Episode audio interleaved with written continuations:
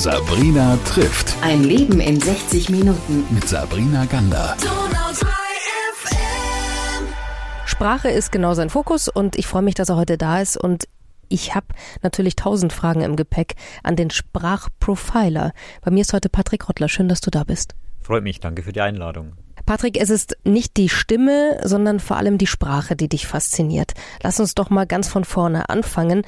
Du hast Kommunikationswissenschaften studiert. Warum hast du diesen Weg eingeschlagen überhaupt erstmal? Ja, Sprache ist generell einfach ein faszinierendes Thema. Das äh, umgibt uns überall in allen Lebensbereichen. Sprache ist einerseits so grundlegend, fast schon banal. Also jeder hat irgendwie die Fähigkeit zu sprechen, zu schreiben, irgendwie zu kommunizieren, egal wo er herkommt, egal wie gebildet er ist. Das heißt, jeder von uns verwendet Sprache und trotzdem ist es so ein hochkomplexes Thema, wenn man darauf schaut, wie sich Sprache entwickelt hat, wie viele verschiedene Sprachen es gibt, wie komplex es funktioniert, wie Sprache auch historisch verwendet wird, in der Propagandaforschung zum Beispiel. Das ist total faszinierend. Das hat mich schon immer fasziniert, auch in meinem, damals in der Schulzeit schon. Ich habe auch viel mit Fremdsprachen gemacht und das hat mich auch immer fasziniert und deswegen habe ich mich dazu entschieden, diesen Weg zu gehen und erst Kommunikationswissenschaften studiert und dann bin dann mittlerweile auf den Weg eben in die Linguistik, habe Fachgebiet ein bisschen gewechselt und mache jetzt ähm, hauptberuflich als Sprachprofiler in der forensischen Linguistik. Forensische Linguistik musst du das, glaube ich, mal ein bisschen erläutern. Ähm, du beschäftigst dich ja auch mit, mit Cyberkriminalität, bist an einem ganz besonderen Institut, über das wir bitte auch noch kurz dann reden. Nimm uns erstmal da mit und hole uns da ab. Was bedeutet denn das? Die Linguistik ist ja die Sprachwissenschaft, also die, die sich mit Sprache und den Systemen, die dahinter stecken, beschäftigen. Und forensische Linguistik beschäftigt sich mit Sprache im im Kontext von Verbrechen. Das heißt, wir kommen dann zum Einsatz, wenn Unternehmen, wenn Privatpersonen anonym angegriffen, bedroht, erpresst werden. Das Ganze passiert oft in Schriftform. Das ist unser Spezialeinsatzgebiet auch. Und dann tauchen dann E-Mails auf, ähm, Facebook-Accounts, anonyme oder WhatsApp-Nachrichten oder auch ausgedruckte Zettel, in denen Personen angegriffen werden, beleidigt werden, klassische Erdelikte oder auch erpresst werden, um bestimmte Dinge zu tun. Und genau solche ähm, Fälle landen bei uns und unser Ziel ist es, den Täter zu überführen. Also wer steckt hinter diesem anonymen Angriff? Wer sind denn die Menschen, die zu euch kommen? Also in erster Linie arbeiten wir wirklich für Unternehmen, die keine Staatsanwaltschaft im Haus haben wollen. Das heißt stille Ermittlungen. Ich habe einen Kreis von verdächtigen Personen, weil in meinem Unternehmen zehn Leute von diesen neuen Internas wissen können. Wer steckt jetzt dahinter? Wer geht gegen mich als Unternehmen vor oder gegen die neue Führungskraft und wer hat das Potenzial, auch dieses kriminelle Potenzial, da wirklich auch für sich was rauszuschlagen. Und deswegen ist unser Auftrag, erstmal im Stillen zu arbeiten für unseren Auftraggeber. Mit wem kann ich denn aus meinem Team weiterhin vertrauensvoll zusammenarbeiten? Also wer ist nicht dahinter und bei wem muss ich auch in Zukunft vorsichtiger sein, wenn ich dann zusammenarbeite oder wo kann ich auch Schritte ähm, einleiten, um dann eben zum Beispiel die Kooperation dann auch zu trennen. Kannst du uns da mal ein bisschen einfach anhand eines Beispiels mal erklären, was ihr dann da auch macht? Also wie ihr dann zum Beispiel vorgeht, was ihr braucht oder wie ihr analysiert am, am Ende? Ich kann einen Fall aus dem Jahr 2019 aus Mainz ähm, erzählen. Der ist auch in den Medien gewesen, deswegen kann man da auch gern recherchieren. Und zwar standen damals die Oberbürgermeisterwahlen an. Und jetzt ist im Vorfeld dieser Wahl tauchen anonyme Briefe auf, unter anderem ähm, an die Stadtverwaltung und natürlich solche Briefe, die, die gehen ja nie an eine Person, sondern die werden dann mit an die Presse verschickt, die gehen in einen großen Empfängerkreis, also mit einer maximalen Wirkung, gerade im Vorfeld von so einer Wahl. Und in diesen Briefen wurde der Oberbürgermeister, der auch natürlich der Kandidat war für die Wahl, ähm, der Korruption beschuldigt, der Misswirtschaft beschuldigt. Und das ist natürlich ein Sprengstoff in so einem ähm, anstehenden Wahlkampf, weil er natürlich auch das, ähm, das Ruder rumreißen kann in die eine oder andere Richtung. Und ähm, in diesem Wahlkampf, in dieser heißen Phase, kam dann die örtliche Zeitung auf uns zu und hat mit uns kooperiert, weil die schon ver, ähm, vermutet haben, dass dahinter was anderes steckt und dass dieser Brief oder diese Briefe nicht wie angeblich von eigenen Mitarbeitern aus, dem, aus der Stadtverwaltung stammt, sondern von irgendeiner Einzelperson, die da irgendwie einen anderen Plan verfolgt.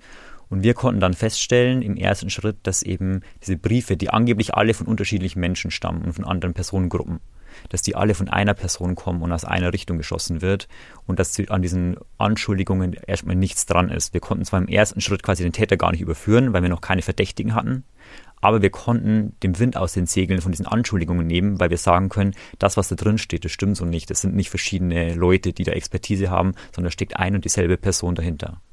Wow, und das macht ihr anhand von wiederholten Wörtern oder ähnlichen Begrifflichkeiten? Wie kann ich mir das vorstellen? Wie, wie findet man das raus? Unser Job ist es wirklich Sprachmuster offensichtlich zu machen. Das heißt, wir ähm, nehmen so einen anonymen Text und zerlegen ihn seine ganzen sprachlichen Einzelteile. Also wir sprechen ganz gern vom sprachlichen Seziertisch. Das heißt, wir nehmen so einen Text auseinander. Ich lese den aus ähm, 30 verschiedenen Perspektiven immer wieder ähm, durch.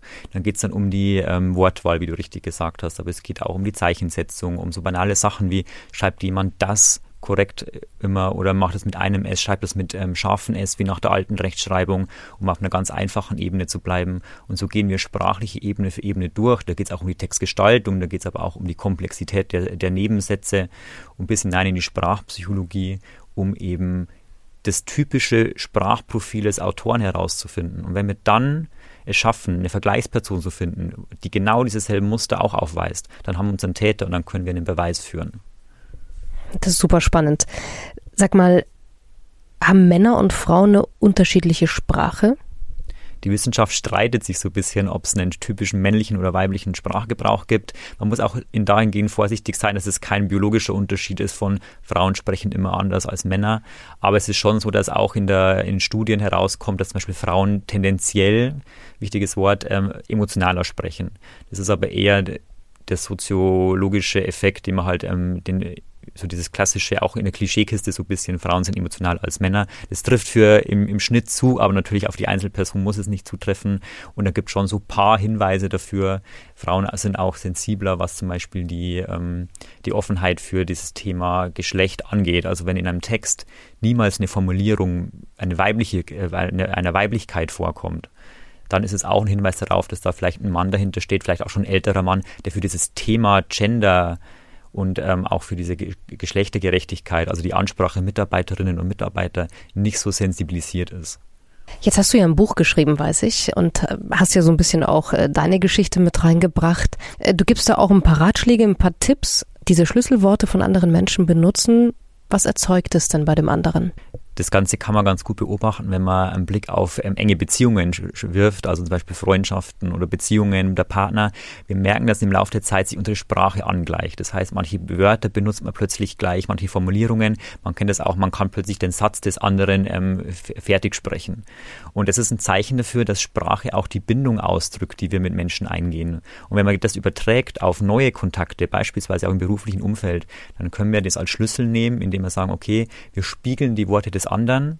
Das sind Worte, die für den natürlich sind, die für den auch richtig und angemessen sind. Und wenn wir genau diese Worte verwenden, dann schaffen wir auch eine maximale Bindung, weil das auch diese Sympathie, die man eben aus der persönlichen Beziehung kennt, zu nahen, nahestehenden Menschen, weil wir das dann auch gezielt aufbauen können. Und das ist ein schöner Trick, so Wörter spiegeln, weil wir damit auch Hindernisse, die in der Kommunikation oft entstehen, umgehen.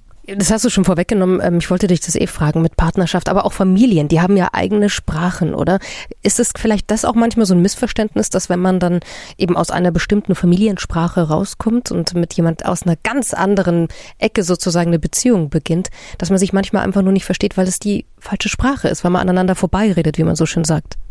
Man darf nie von sich selbst ausgehen, wenn man in, der Kommunik in Kommunikation geht. Jeder Mensch ist individuell, jeder Mensch tickt anders und es ist eben auch in der Kommunikationszone. Es ist eigentlich der bessere Tipp zu sagen, geh auf den anderen zu. Also behandle jemand anderen nicht so, ähm, wie du behandelt werden willst, sondern eigentlich das Bessere ist, behandle ihn so, wie er behandelt werden muss. Also wenn er ein bestimmter Kommunikationstyp ist, dann geh auch den Schritt auf diesen Kommunikationstyp zu und ähm, passt dich auch ein Stück weit zumindest, ohne dich dabei selbst aufzugeben, auch an den anderen an, weil so eben Hürden abgebaut werden. Also wir, wir sind ja ständig in Misskommunikation, auch im Alltag, gerade wenn es um Kurznachrichten geht, um WhatsApp-Nachrichten. Wie oft hat man da so Themen, wo man sagt, okay, ich verstehe nicht, was er meint oder ist es jetzt unverschämt, wie das E-Mail formuliert ist. Und einfach diesen Schritt rauszugehen, aus seiner eigenen Wahrnehmung, einen Schritt aufeinander zuzugehen und so eine gemeinsame Sprache zu finden, das ist sehr, sehr wichtig in der Kommunikation. Jetzt haben wir eine Pandemie, die ja immer noch da ist und aber auch echt zwei Jahre hinter uns, würde ich sagen, die auch in der Sprache sich ganz schön verändert haben. Und es gibt ja auch den einen oder anderen Menschen, der in der Politik äh, Worte benutzt oder eine Sprache benutzt, um natürlich eine Botschaft zu senden. Wie hast du denn die letzten zwei Jahre, also diese Pandemiezeit erlebt? Ähm, vielleicht jetzt mal, wenn du von außen auf die Medien guckst und da die Sprache analysiert hast. Gab es da etwas, was dir besonders irgendwie aufgestoßen ist oder wo du gemerkt hast, hoppala, das ist irgendwie immer das Gleiche oder da wiederholt sich was? Oder nimm uns mal mit aus deiner Perspektive einfach mal einen Blick drauf zu werfen. Also Sprache wird gerade in der Politik ja immer als bewusstes Mittel eingesetzt. Also wir dürfen nicht glauben, dass irgendeine Aussage, egal wie leger der Politiker jetzt auftritt in seinem Verhalten, es ist immer eine professionelle Kommunikation, die auch vorher abgestimmt ist in den meisten Fällen, da wo ein Redner, Redenschreiber dahinter sitzt. Und das muss man immer bewusst sein. Das heißt, es ist immer auch ein Versuch, eine Botschaft zu transportieren für die eigenen Wähler, für alle anderen Parteien und für natürlich für die Leute da draußen, um auch schon wenn man jetzt ein negatives Wort ähm, verwenden will, manipuli zu manipulieren, wenn man es positiver formulieren will, einfach auch um Botschaften auf eine bestimmte Art und Weise rüberzubringen. Das ist auch Teil der Politik. Und das hat man natürlich bei so einem emotional aufgeladenen Thema wie die Corona-Maßnahmen, die Corona-Politik auch gemerkt. Und ähm, was immer schwierig ist, sind halt über, sprachliche Übertreibungen, die so ein bisschen die Realität nicht so ganz widerspiegeln. Also wir haben, kennen das ähm, aus der Flüchtlingsdebatte auch, wenn dann von der Flüchtlingswelle gesprochen wird oder von irgendwelchen, also wenn mit Sprache Bilder geschaffen werden, die mehr Panik zum Beispiel ähm, inkludieren, als es wirklich ist. Oder auf der anderen Seite eben, wenn durch Sprache versucht wird, andere Menschen zu diskreditieren, einfach aufgrund einer bestimmten ähm, Haltung oder bestimmten Meinung. Und man muss da immer abwägen, was ist denn jetzt wirklich irgendwie noch faktenbasiert und wo kann ich irgendwie, wo ist mit Sprache so ein bisschen aufgebauscht oder irgendwie zu viel oder zu wenig ähm, äh, Inhalt und ähm, geschaffen. Jetzt lass uns nochmal zu deinem beruflichen Mittelpunkt jetzt gehen. Also forensische Linguistik, du bist Sprachprofiler. Das heißt, hörst du auch in der Sprache eines anderen Menschen, wenn er lügt oder wenn da irgendwie nicht so ganz die Wahrheit gesagt wird oder wenn noch eine Geschichte unter der Geschichte liegt, sagen wir es mal so. Die Lügenerkennung spielt auch bei uns eine große Rolle, weil wir natürlich auch immer mit Verstellungen zum Beispiel rechnen müssen in so Texten. Also Menschen versuchen natürlich ihre ähm, Identität zu verschleiern. Es geht ja um anonyme Angriffe. Und da ist natürlich auch immer wichtig, wann ist es eine Lüge und was ist echt.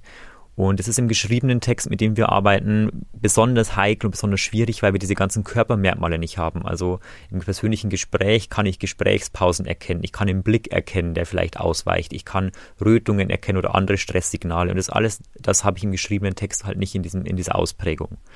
Und deswegen gibt es da paar subtile Merkmale, an denen man es durchaus festmachen kann, aber es ist eine sehr, sehr schwierige Disziplin und geht auch nicht in allen Fällen. Ähm, da geht es in ganz vielen Fällen darum, ähm, zu erkennen, wie adäquat ist denn eine Antwort auf eine Frage zum Beispiel. Also wenn wir eine Frage gestellt bekommen, dann antworten wir entweder, dann antworten wir den genauen richtigen Rahmen auf diese Frage. Das heißt, wir wissen von dem Vorwissen, das ich mit meinem Gesprächspartner teile und wir beide haben das gleiche Vorwissen. Das heißt, ich muss nicht alles wiederholen. Ich muss keine ewig lange Antwort von, von Adam und Eva ausmachen. Und, und wenn ich das mache, dann habe ich vielleicht eine Überinformation. Das kann Hinweis auf eine Lüge sein, genauso wie sehr, sehr kurze Antworten, die eigentlich die Frage gar nicht beantworten. Und genauso die, die ausweichenden Fragen oder die ausweichenden Antworten. Das sind also Indizien dafür, dass hier etwas nicht passt. Also wir sprechen von kommunika kommunikativer Kooperation. Das heißt, ein Gespräch oder auch der Text, Frage, Antwort ist immer darauf ähm, angelegt vom, vom Idealfall, dass wir eine Kooperation eingehen. Du hast eine Frage, ich gebe dir die Antwort darauf, also ich helfe dir damit weiter. Und die Frage ist, ist meine Antwort wirklich kooperativ für dich oder ist es die falsche Antwort auf die Frage oder ist es zu viel, zu wenig? All das behindert Kooperation und ist deswegen ein Hinweis dafür, dass vielleicht da irgendwas anderes dahinter steckt. Ob es eine Lüge ist, das ist nochmal eine ganz andere Frage.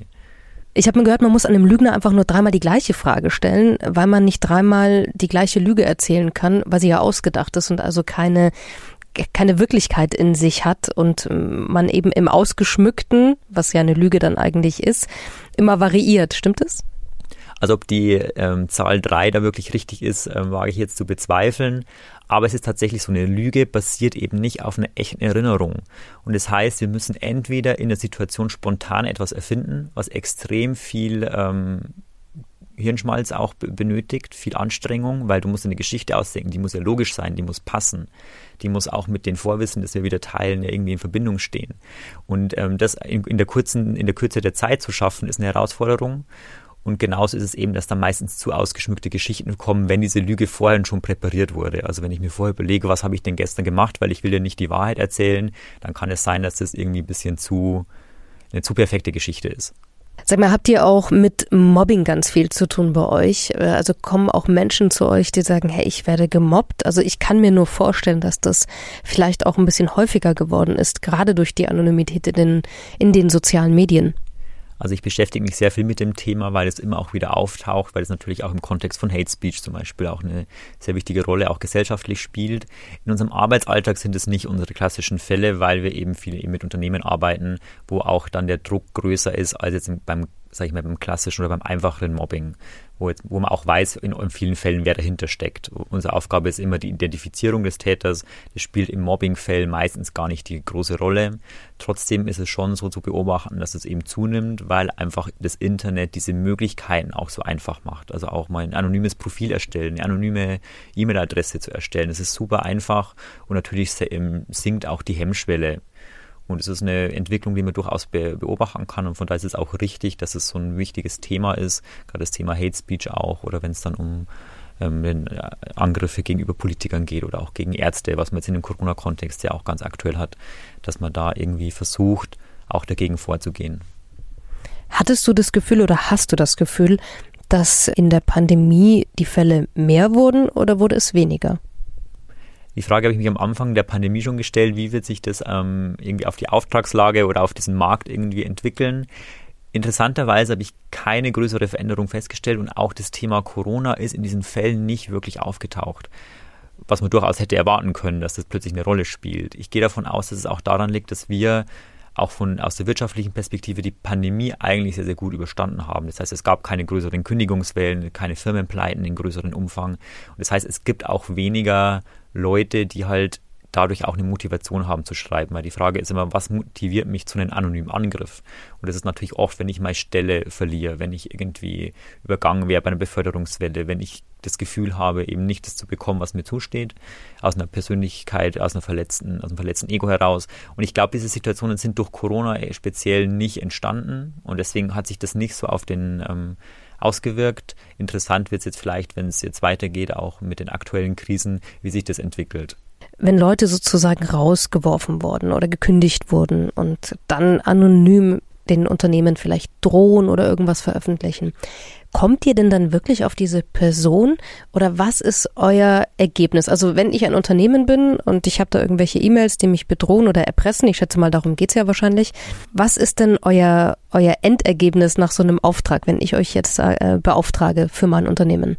Also im Idealfall gibt es schon eine Handvoll verdächtiger Personen. Das ist in den meisten Fällen auch realistisch, weil wir eben mit Insiderinformationen ähm, konfrontiert sind in diesen Schreiben, die schon mal nicht die komplette Belegschaft oder komplett Deutschland irgendwie im Fokus der Verdächtigen bringt, sondern wirklich nur eine Handvoll Leute, die da in Frage kommen oder weil man natürlich auch weiß, wenn ich mich von jemandem getrennt habe oder irgendwie eine ungute Stimmung ist, dann weiß ich ja schon, dass hier jemand ist, der eventuell unzufrieden ist und deswegen rückt er natürlich auch im Fokus der Ermittlungen.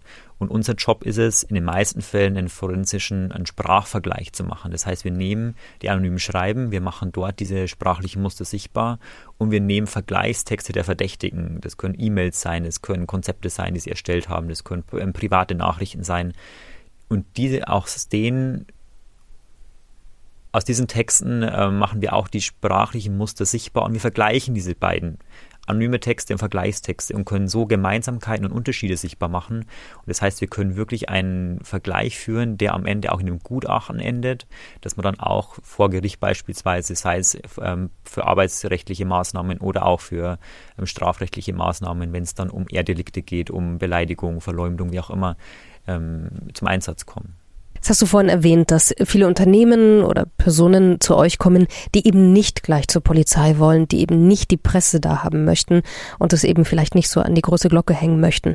Trotzdem andersrum gefragt, ist denn die Polizei nicht mal auf euch schon zugekommen oder irgendeine Behörde, weil sie gemerkt hat, hey, da sind ja Experten in Sachen Sprache, die könnten ja eigentlich für uns auch mal was lösen? Es gibt Kollegen, ähm, die beim Bundeskriminalamt das als Behörde auch machen, äh, die genau diese Arbeit, die forensische Linguistik eben für die relevanten Fälle auch ähm, durchführen. Das heißt, da reden wir aber von NSU 2.0 zum Beispiel, also wirklich von Fällen mit einer bundesweiten Tragweite und Kapitalverbrechen. Und natürlich spielen da so einzelne kleine Unternehmensfälle für die keine Rolle. Und ähm, daher kann es durchaus sein, dass auch in der Vergangenheit schon ab und zu passiert, dass eben sich eine Polizeidienststelle zum Beispiel an uns wendet und eben in Fällen, wo natürlich das BKA dann abwinkt, eben uns beauftragt oder unsere Expertise anfragt. Das kann durchaus passieren, das ist nicht der Regelfall, auch weil die forensische Linguistik da gar nicht so bekannt ist als Ermittlungsansatz. Also an die klassische Handschriftanalyse, da denkt irgendwie jeder, aber dass man auch Sprachmuster ähm, analysieren kann, das ist nicht so in den Köpfen der Menschen. Aber durchaus kann es vorkommen, dass dann eine Behörde auch bei uns anfragt. Kann man sowas, also die forensische Linguistik, kann man die auch anwenden auf Kurznachrichten? Weil wir bewegen uns ja in einer Zeit, wo die Nachrichten immer kürzer und die Aussagen immer knapper werden. Geht das da auch? Das ist das Schöne an der forensischen Linguistik, wir sind überhaupt nicht ans Medium gebunden. Also uns ist auch egal, ob jetzt eben nicht mehr mit Handschrift geschrieben wird. Das ist für die Graphologen dann schwierig, weil dann haben sie keine Arbeit mehr. Für uns ist das völlig irrelevant. Das kann ein handgeschriebenes Testament sein, es kann ein Computer erstellt und ausgedruckt sein, es kann eine E-Mail sein, es kann eine WhatsApp-Nachricht sein. Wir können eigentlich mit allem arbeiten, weil überall Sprachmuster zu finden sind. Was wir halt berücksichtigen müssen, ist, wie verändert sich Sprache über diese Medienkanäle hinweg. Also ich kann jetzt nicht einen förmlichen Geschäftsbrief mit WhatsApp-Nachrichten vergleichen, weil dieser Sprachstil so unterschiedlich sein wird, dass sich da dann ähm, keine Gemeinsamkeiten mehr finden, die irgendwie signifikant sind. Zum Thema Sprache nochmal ganz zurück. Wie wichtig ist denn Dialekt für die Identität einer, einer Person, einer, einer Gruppe vielleicht? Wie wichtig ist dir Dialekt? Also im deutschsprachigen Raum ist Dialekt eine ganz, ganz wichtige Sache. Also jede Region, Region hat eigentlich seinen Dialekt und dieses Hochdeutsch, diese Hochsprache, die wir kennen, ist eigentlich nur eine Schriftsprache. Das heißt, überall finden wir Dialektgruppen und das ist ganz, ganz toll und ist vor allem auch eine schöne Entwicklung in den letzten Jahren, dass es wieder mehr Stellenwert gewinnt. Also es gab durchaus eine Zeit, das ist auch so in meiner Kindheit noch eher, wo das so ein bisschen auch negativ betrachtet wurde, Dialekt zu haben wo es auch ein Zeichen für wenig Bildung ähm, ist.